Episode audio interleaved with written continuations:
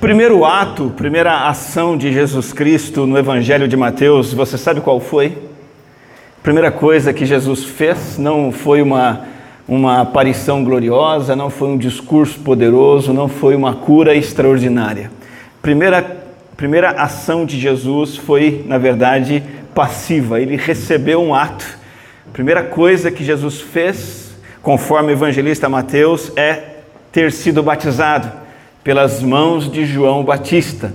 Abra sua Bíblia lá em Mateus, no capítulo 3, nós estamos seguindo nossa série de mensagens, a vinda do rei, o advento do rei, no Evangelho de Mateus, e hoje, hoje, hoje chegamos no final do capítulo 3, o verso 13. Eu quero ler com você Mateus 3, do 13 até o fim do capítulo. Jesus foi batizado, essa é a sua primeira aparição pública.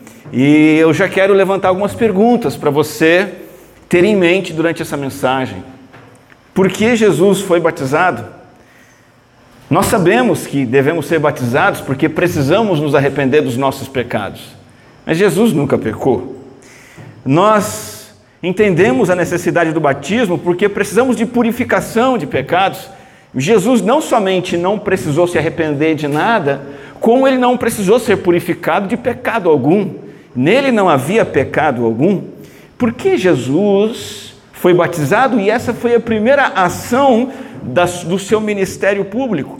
Qual o significado do batismo de Jesus e mais? para que isso não fique apenas como algo lá do passado, uma história antiga para você entender e pronto. O que isso significou lá atrás e o que significa hoje, aqui, agora, para mim e para você. Evangelho de Mateus, capítulo 3, verso 13 até o 17, diz assim: Por esse tempo, Jesus foi da Galiléia para o Rio Jordão, a fim de que João o batizasse. João, porém, quis convencê-lo a mudar de ideia, dizendo: Eu é que preciso ser batizado por você, e é você que vem a mim? Mas Jesus respondeu: Deixe por enquanto, porque assim nos convém cumprir toda a justiça. Então ele concordou. Depois de batizado, Jesus logo saiu da água. E eis que os céus se abriram, e ele viu o Espírito de Deus descendo como pomba, vindo sobre ele. E eis que uma voz do céu dizia: Este é meu filho amado, em quem me agrado. Amém. Nós começamos a entender essa passagem como ela mesma se nos apresenta no versículo 13, por esse tempo. E a primeira coisa que Mateus nos informa aqui é o momento da aparição oficial do Messias. Nós estamos entendendo, estudando o Evangelho de Mateus, que o autor sagrado, o apóstolo Mateus, se preocupa em falar para nós ah, que o rei chegou. E ele comprovou isso nos dois primeiros capítulos e também no terceiro capítulo, quando Jesus nasce como rei de uma linhagem real, é apresentado oficialmente como um rei, as profecias do rei se cumprem na vida dele e agora ele aparece como rei, como Messias prometido. E ele aparece em que momento? no momento em que João o Batista realiza o seu poderoso ministério. Nós vimos nas duas mensagens anteriores que João Batista é o arauto do rei, com uma mensagem poderosa, um mensageiro fiel, com uma mensagem que traz impactos grandiosos. Multidões se achegam a João Batista, arrependendo-se dos seus pecados, se batizando embora alguns religiosos aparecessem ali apenas por hipocrisia, mas o fato é que há um momento glorioso e é nesse momento que o Messias aparece. Jesus Cristo estava lá em Nazaré, lá na Galiléia, bem ao norte da região da Palestina, e ele vem descendo é, imagine o um mapa, ele vem descendo, chegando-se a Judéias, a, a, se aproximando do Rio Jordão, até a baixada do Rio Jordão, e ali está João Batista pregando para multidões, batizando pessoas, e você percebeu comigo que há um certo constrangimento, há uma certa surpresa da parte de João Batista. O versículo 14 mostra que João está tão constrangido, está tão compelido a, a não fazer aquilo que ele diz: Jesus, mude de ideia. Não é assim. Não é esse o protocolo oficial de um Messias. Eu é que tenho que ser batizado por você, mas você vem a mim para que eu te batize. De fato, João está apenas concordando comigo e com você. Não há necessidade alguma do Messias se arrepender. Não há necessidade alguma dele purificar-se do seu pecado, dele nascer de novo. O batismo nada mais demonstra isso, esse gesto, esse ato. E João, quando ele diz assim, eu que preciso ser batizado por ti, você que vem a mim, ele está dizendo em outras palavras, eu preciso daquilo que o Senhor tem para oferecer. O Senhor não precisa de nada do que eu posso te oferecer. E então a resposta de Jesus Cristo compõe as primeiras palavras de Jesus Cristo no Evangelho de Mateus. A sua Bíblia traz as palavras de Jesus em vermelho? Algumas trazem. Essas são as primeiras palavras em vermelho, não é, Jorge? Do Evangelho de Mateus. São as primeiras palavras de Jesus. E o primeiro pronunciamento de Jesus é: ele vai explicar para João por que ele deve ser batizado. E quando ele explica para João Batista por que ele, sem pecado, sem necessidade de purificação, precisa de ser batizado, nós então, olhando para esse texto, percebemos significados do batismo de Jesus e como esses significados se aplicam a mim e a você. O primeiro significado que eu quero destacar do batismo de Jesus ap aparece logo aí no versículo ah, 15. A resposta de Jesus é: Deixe por enquanto, porque assim nos convém cumprir toda a justiça. Primeiro significado do batismo é identificação. Grava isso, coloca isso no teu coração. Identificação. Primeiro significado do batismo de Jesus. Qual é? Quero ouvir você dizer aí para você gravar. Identificação. Identificação. Todo, todo mundo junto com o pastor Natanael. Identificação. Veja, Jesus diz assim: olha, toda justiça precisa ser cumprida. E eu estou aqui para isso. E eu estou aqui me batizando por causa disso. Há uma justiça que Deus exige. Deus exige que a justiça seja feita. Deus exige que aquilo que na sua santa perfeição, nos seus mandamentos, na sua legislação e no seu querer santo, ele exige que seja cumprido. Eu estou aqui para cumprir. Essa justiça de Deus a qual Jesus se refere aqui diz respeito à ira, à fúria santa de Deus contra o nosso pecado. Jesus está dizendo: a ira de Deus contra o pecado precisa ser satisfeita. A punição que Deus, o justo juiz, requer precisa ser realizada. Ele é um juiz justo, ele não abre mão. A santidade perfeita de Deus precisa ser satisfeita. Essa santidade de Deus é contra nós. Essa punição de Deus é contra nós porque nós somos os pecadores. Essa ira de Deus é contra nós. Aí Jesus vem e diz: Eu estou aqui para realizar essa justiça. É como Paulo, o apóstolo, diz lá em 2 Coríntios, capítulo 5, versículo 21. Ele explica de uma maneira um pouco mais clara para nós, e eu queria convidar você a ler esse versículo junto comigo. Vamos ler juntos 2 Coríntios 5, 21. Vamos lá? Aquele que não conheceu o pecado, Deus o fez pecado por nós, para que nele fôssemos feitos justiça de Deus. O que o apóstolo Paulo nos explica aqui é a justiça de Deus, como diz o final do versículo, sendo cumprida.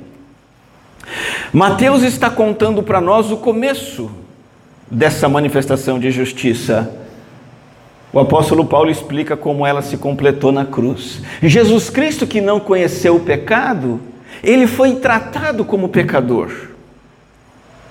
Jesus Cristo, que nunca cometeu uma única infração, seja em palavra, seja em pensamento, seja em atitude, seja em omissão, ele que nunca pecou, Deus o tratou como pecador. Por quê? Para quê? Para que nós que pecamos em palavras, pensamentos, ações, intenções, decisões, pecamos continuamente, dia após dia, para que nós que pecamos continuamente nos tornemos justiça de Deus. Agora você pode dizer assim, tá, tudo bem, eu entendo, foi na cruz que Jesus Cristo fez a justiça de Deus. Foi na cruz que Jesus Cristo morreu pela minha cobiça, pelas minhas palavras torpes, pelos meus vícios. Foi na cruz que Jesus pagou o preço das minhas mentiras, das minhas brigas. Não no batismo. Acontece que o rito batismal vai ser nada mais, nada menos do que Jesus Cristo dizendo: Eu estou aqui para isso. E quando ele se batiza, ele, ele se batiza como nós, pecadores, para afirmar justamente isso: eu estou me identificando com você. Amém. E eu queria que você não esquecesse disso. Que você tem um Salvador que se identificou com você. E essa é a única razão, a única esperança, a única possibilidade segura de você ter certeza da sua salvação. Não há outra coisa que possa lhe garantir. Você não se garante. Você pode decidir evangelizar Morungaba inteiro, todos os afegãos. Você pode decidir evangelizar o estado de São Paulo, Rio de Janeiro e Espírito Santo. Você pode decidir evangelizar o mundo. Você pode de decidir jamais olhar para uma mulher com intenção impura. Você pode decidir obedecer seus pais para sempre. Você pode assumir a responsabilidade que for. Você e eu não conseguimos nos garantir diante de Deus.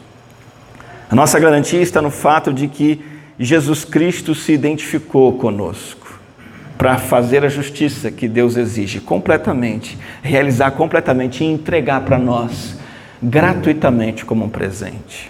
É muito interessante que num dado momento em que Jesus Cristo visualiza sua morte na cruz, ao longo da sua jornada, mais para frente, ele vai comparar sua morte na cruz a um batismo propriamente dito. E isso aparece no Evangelho de Lucas, não em Mateus, no capítulo 12, versículo 50. Eu convido você a ler esse versículo também comigo. Vamos lá? Diz assim, olha, Lucas 12, 50. Vamos ler juntos. Mas existe um batismo pelo qual tenho de passar e como me angustio até que o mesmo se cumpra. E essa exclamação aqui na versão da língua portuguesa expressa exatamente o que o texto grego nos diz. Jesus está exclamando alguma coisa. Agora veja, quando Jesus diz isso, ele já havia se batizado.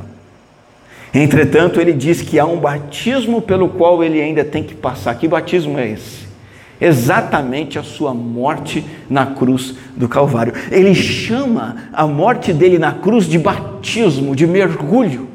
Porque o ato do batismo simboliza exatamente isso: uma morte e uma ressurreição.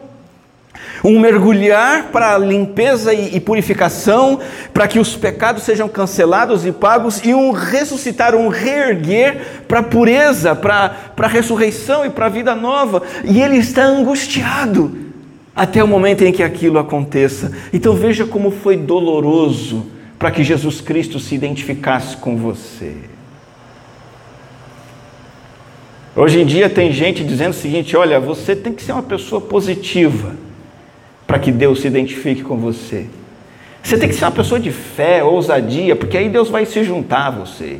Você tem que ser igual os juízes, Gideão, Sansão. Você, você tem que ser um homem de fé, você tem que mostrar talento para que Jesus se identifique com você. Pura bobagem. Jesus não se identifica com os bons, ele se identifica com os fracassados, os derrotados, os culpados, os sujos, os famigerados, os maltrapilhos. E o seu batismo, em primeiro lugar, significa exatamente isso. Mas o texto continua, e o versículo 16, João então concorda com o batismo, é, ele não vai bater de frente com o Messias, mesmo sem talvez entender tudo que está acontecendo ali, ele obedece Jesus, ele batiza Jesus, mesmo angustiado e perplexo. E assim que Jesus se batiza, ele sai da água. Então ele estava, estava dentro da água. O batismo é esse batismo, ele tem que envolver se mergulhar na água, não tem esse negócio de, de banho, né? De, de, jogar uma aguinha na cabeça, não é o batismo original das Escrituras. Os que realizam outros batismos, jogar aguinha, espirrar aguinha, virar aguinha, não adianta defender biblicamente, porque não é assim. Jesus estava dentro do rio, ele se batizou ali, mergulhou e saiu da água, versículo 16. E os céus se abriram e ele viu o Espírito de Deus descendo como pomba, vindo sobre ele. Aqui nós temos o segundo significado do batismo de Jesus, e esse significado é a unção que Jesus recebeu. Então, em primeiro lugar, no seu batismo, Jesus se identifica com você. Em segundo lugar, ele é ungido para a obra que ele vai fazer por mim e por você. Esse cenário descrito por Mateus, o céu se abrindo, o Espírito de Deus descendo e vindo sobre ele, a manifestação do Espírito em Jesus Cristo como forma corpórea de pomba, trata-se do que? Da manifestação da capacitação especial que Jesus vai receber e recebe ali, aquele momento. Ele é o Filho de Deus, enviado de Deus, herdeiro das promessas, descendente de Abraão, sucessor do rei Davi, herdeiro do trono de Israel e de todos os povos. Ele agora chegou e ele vai cumprir a obra designada pelo Pai. E para realizar a obra que o Pai designou, ele recebe publicamente uma instrumentalização, uma capacitação, uma unção. É interessante que, mesmo sendo o Filho perfeito de Deus, ele não dispensa, ele não recusa essa habilitação sobrenatural. Ele nos diz assim: Eu não preciso, tá? Sou filho de Deus, eu vou dar conta do recado. Não. Ele recebe essa capacitação. E é nessa capacitação, nesse poder do Espírito, de guiá-lo, de conduzi-lo, de confortá-lo, mesmo nos momentos de angústia em que ele diz assim: Estou angustiado com o batismo que eu vou receber. Em todas as horas é o Espírito Santo quem vai estar ali, presente na vida do Filho de Deus, mantendo aquela unção, mantendo aquela capacitação, mantendo aquela habilitação. Tanto que na sequência do texto de Mateus, no capítulo 4, nós vamos começar o capítulo 4 no próximo domingo. O evangelista, o apóstolo Mateus, já diz assim, Mateus 4:1, a seguir Jesus foi levado pelo Espírito ao deserto para ser tentado pelo diabo. Então você percebe a partir desse momento e vários outros Todas as ações de Jesus na sua vida pública, até sua morte e ressurreição, vão ser realizadas debaixo da unção e da capacitação do Espírito. Não é uma obra da carne, não é uma obra humana. Mesmo sendo divino e homem, ao mesmo tempo, Jesus Cristo vai viver e vai ministrar e vai servir sob o poder do Espírito Santo. Ele vai ser levado para a tentação e é o Espírito Santo quem o fortalece no seu jejum, nas suas tentações. Mais adiante, Mateus vai dizer que é no poder do Espírito Santo que Jesus vai expulsar demônios.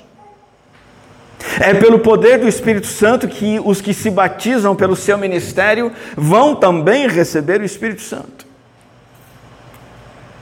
Em cumprimento da palavra profética, Mateus vai dizer que Jesus Cristo cura e prega a multidões, indivíduos entorpecidos na mente, na alma, no espírito, no corpo, indivíduos endemoniados, pessoas sedentas, pessoas precisando de cura, pessoas precisando da palavra, e Jesus vai levar a palavra em todas essas ocasiões.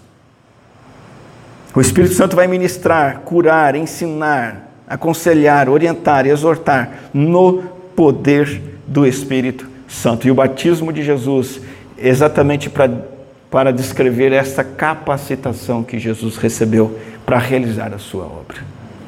Então, nós temos no batismo de Jesus a identificação dele conosco, veio realizar a justiça para nós, a unção, a capacitação, a habilitação para realizar a obra.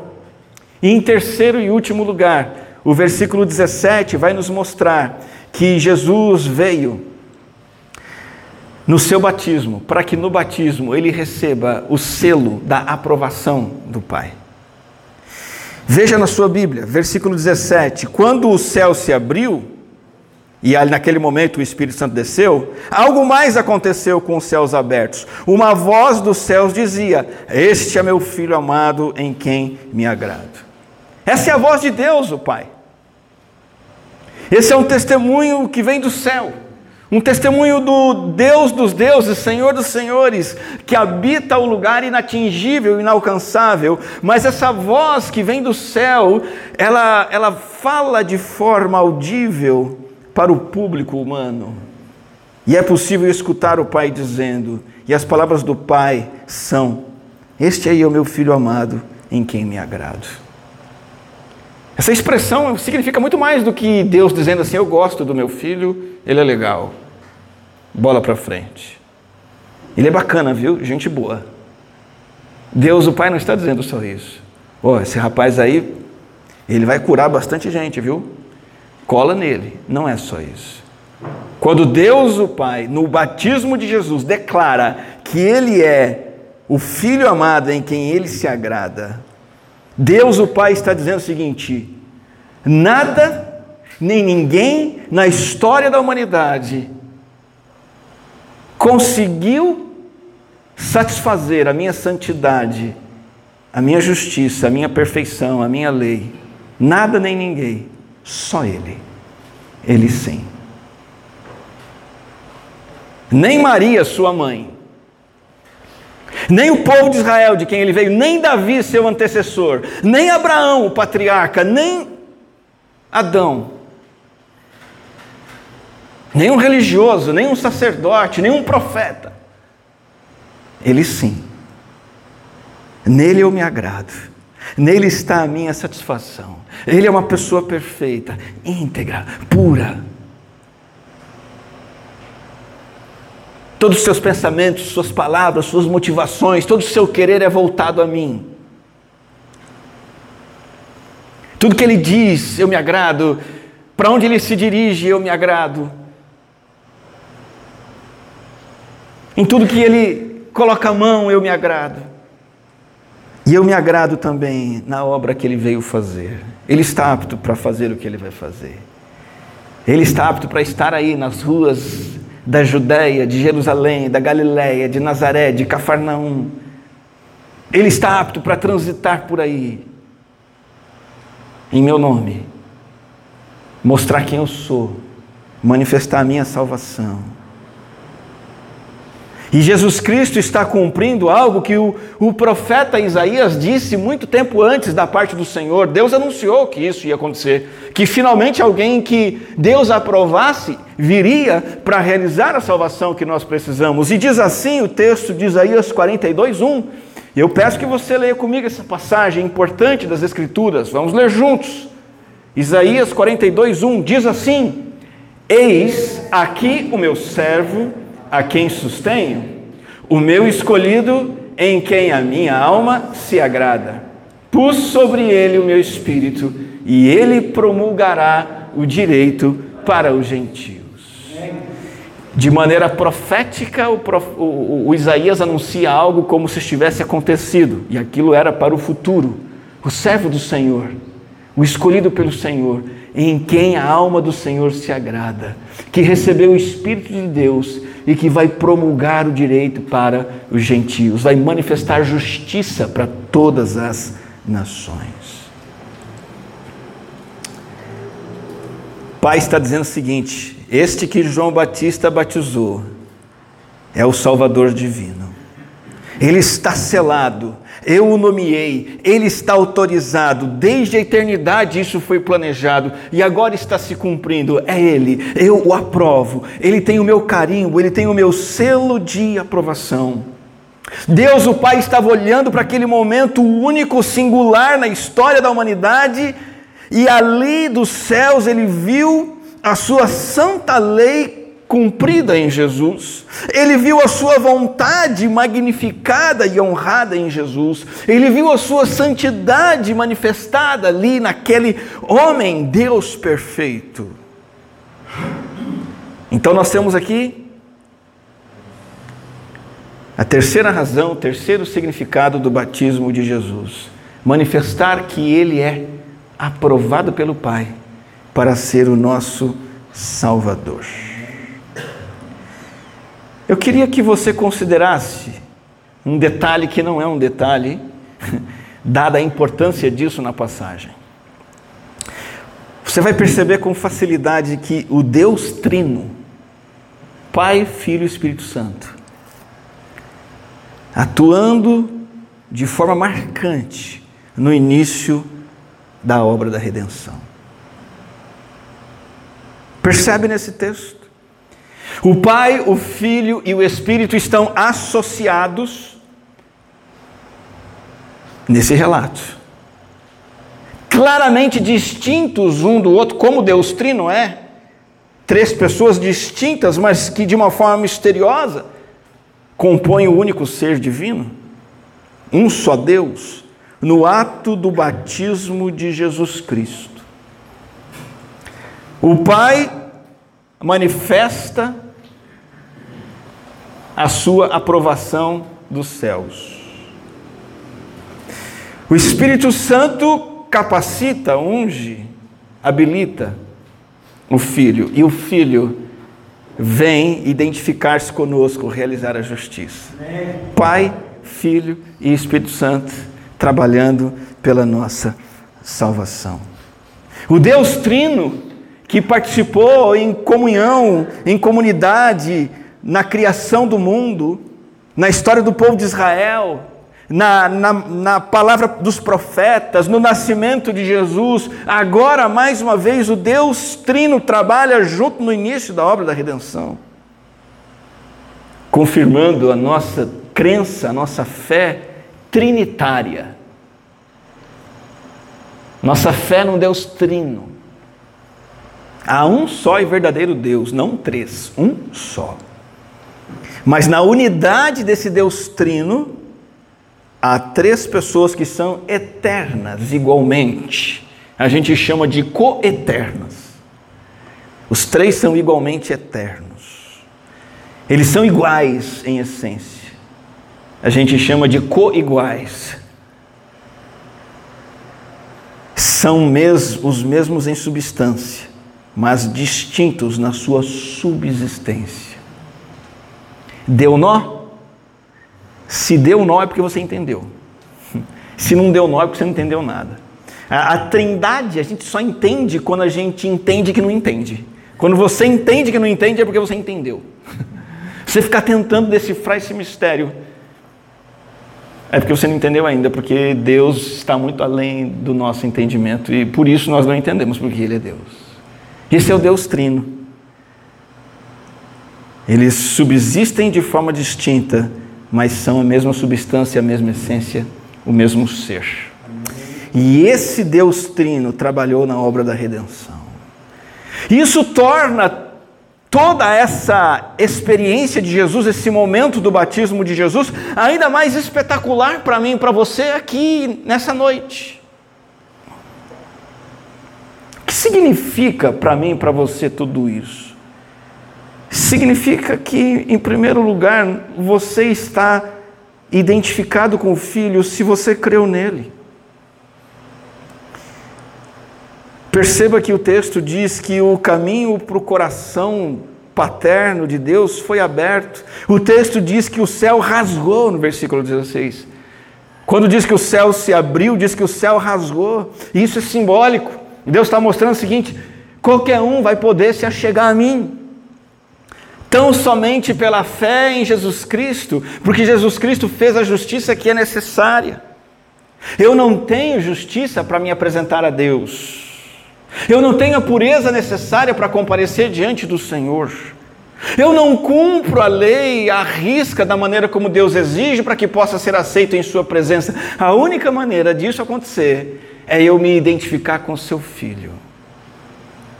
Então, a identificação de Jesus com você e com o Pai representa também a identificação que você tem com Jesus e com o Pai. A justiça foi realizada.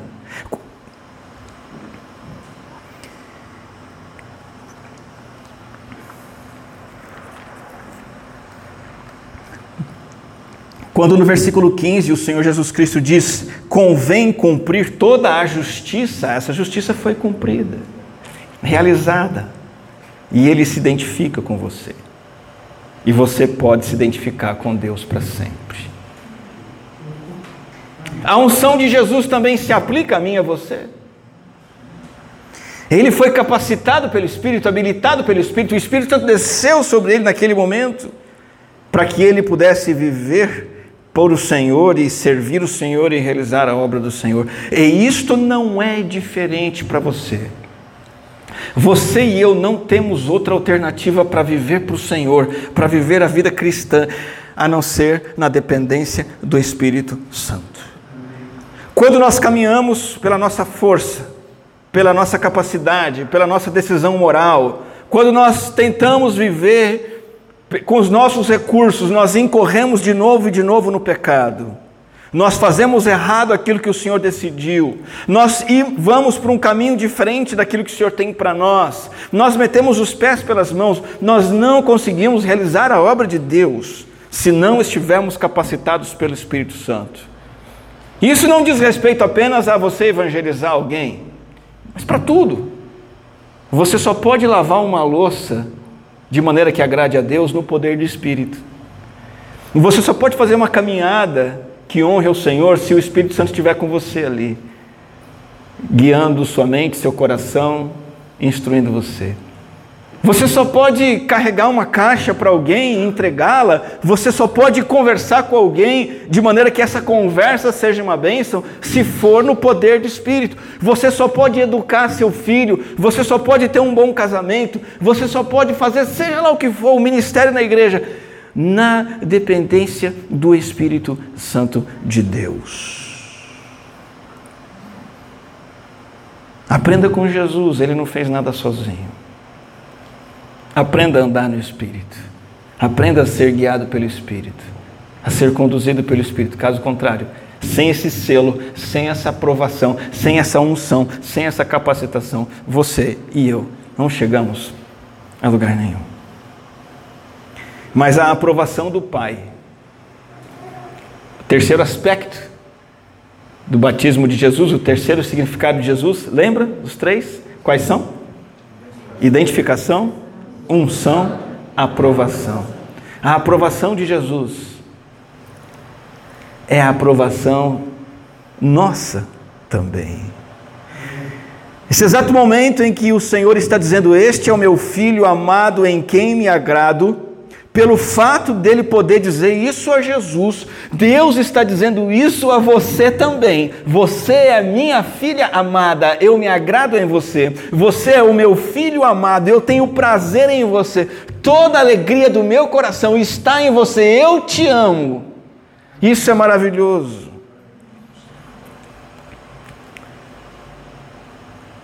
Porque Deus decidiu fazer isso. E ele tem total autoridade para fazer isso. Para dizer que te ama pelos méritos do filho dele. Ele decidiu assim. A outra opção seria ele te abominar, estar enfurecido com você para sempre. Essa é outra opção. Mas ele decidiu nos amar.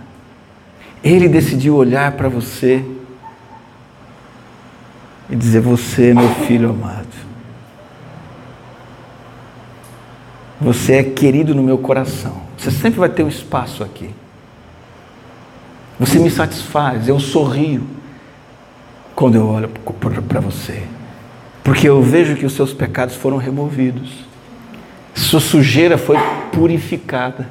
A sua culpa foi tirada. O tentador não gosta disso. O diabo não quer isso.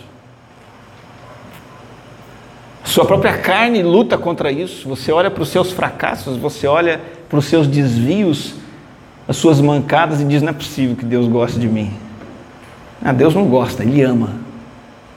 Muito mais do que, algo muito mais seguro do que Deus está do seu lado quando você está bem, e aí então, quando você pisa na bola e diz: ah, está reprovado. Muito mais seguro do que isso é Deus dizer: Eu decido aprovar você através de Cristo. Ponto final. A aprovação do filho é a sua aprovação. Tem paz maior que essa? Não. Tem alegria maior do que essa? O que pode nos consolar e encorajar mais do que isso? Nada, ninguém. E isso é outorgado, é dado, concedido aos que creem, aos que confiam em Cristo, aos que olham para Ele e dizem: sim, eu creio nele. Ele fez toda a obra, é para mim, é em meu favor. Eu estou identificado com Ele, eu estou capacitado pelo Espírito, estou aprovado pelo Pai. E é por isso que o capítulo 3 termina com uma ideia totalmente contraditória, totalmente contrastante com a maneira como o capítulo 3 começa. Se você está seguindo essa série de mensagens, vai perceber isso, e, e, se não está, você pode olhar em sua Bíblia agora. O capítulo 3 começa com dura condenação. Começa com João Batista bradando do deserto: arrependam-se. O reino está próximo. Consertem os caminhos, endireitem as veredas, mais adiante, o capítulo 3 começa dizendo que o machado está posto na raiz das árvores, pronto para decepar, pronto para cortar. O capítulo 3 começa com a mensagem do peso do juízo da lei de Deus.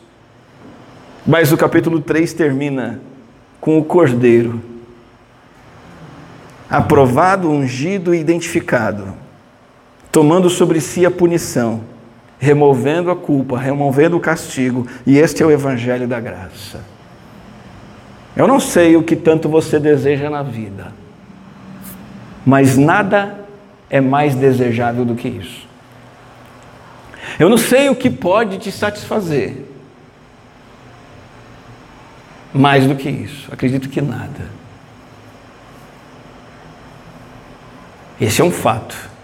Você precisa fazer uma escolha diante desse fato. O que é que vai te satisfazer na vida mais do que este Jesus, identificado, ungido e aprovado, que entrega isso para você, para você estar identificado com Ele, para você estar capacitado, para você ser aprovado pelo Pai. Não tem nada melhor, mas é uma escolha sua. Fazer dessas coisas o seu tesouro, fazer dessas coisas a sua alegria o que mais pode ser indispensável? Nada. Nada.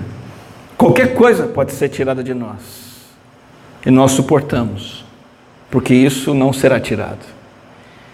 Não somente qualquer coisa pode ser tirada de nós, como todas as coisas serão tiradas de nós. A saúde vai ser tirada de nós, o nosso dinheiro, a nossa paz, nosso cônjuge, filhos, nossos pais, tudo se vai. E tudo é dispensável. Mas isso que Jesus nos trouxe aqui, e que no seu batismo ele manifestou para nós, isso é indispensável, isso não será tirado de nós. Nós estamos identificados com o Filho, ungidos pelo Espírito e aprovados pelo Pai.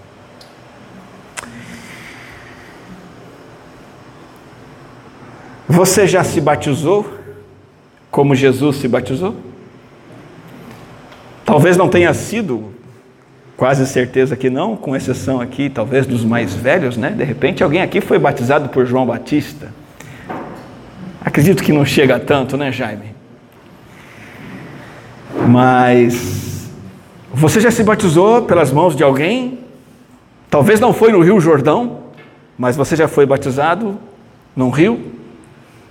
Numa piscina, num tanque batismal. Desfrute disso. Exatamente o que Jesus recebeu ali. Todo aquele significado também significa para você. Abrace essas coisas.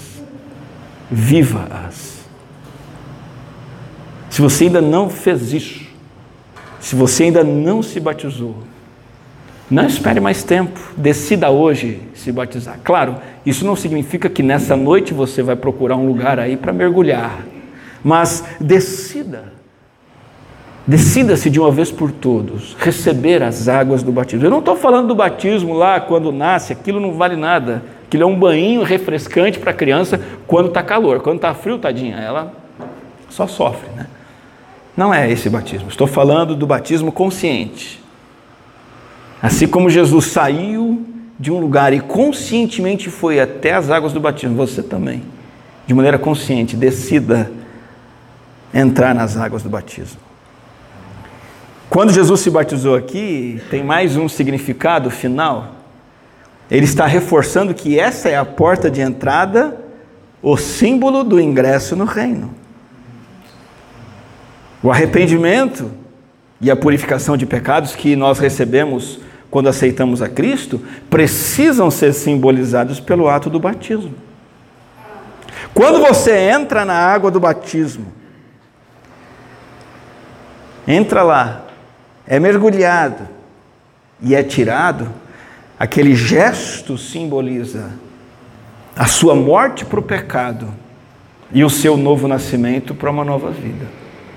Simboliza, não acontece ali, mas simboliza.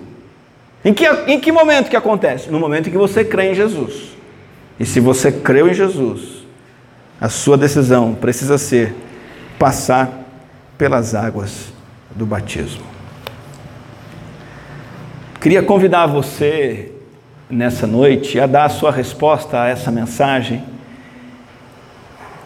e a essa esses significados tão preciosos do batismo de Cristo e como eles se aplicam na sua vida. Jesus se identificou com você. Ele fez justiça por você.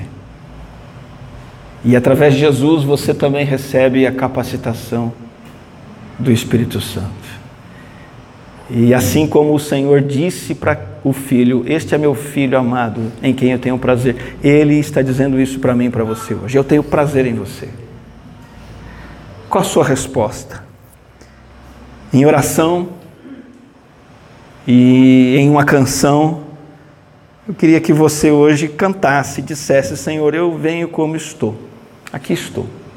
Eu só preciso me achegar. Assim como Jesus se achegou às águas do batismo, você também só precisa se achegar a Jesus. Eu venho como estou porque Jesus por mim morreu.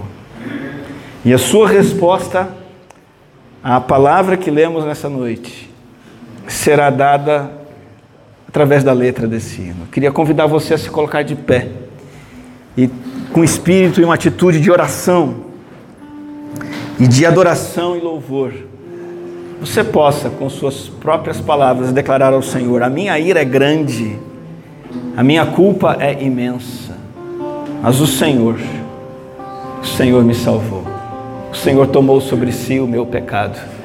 Senhor, eu venho como estou.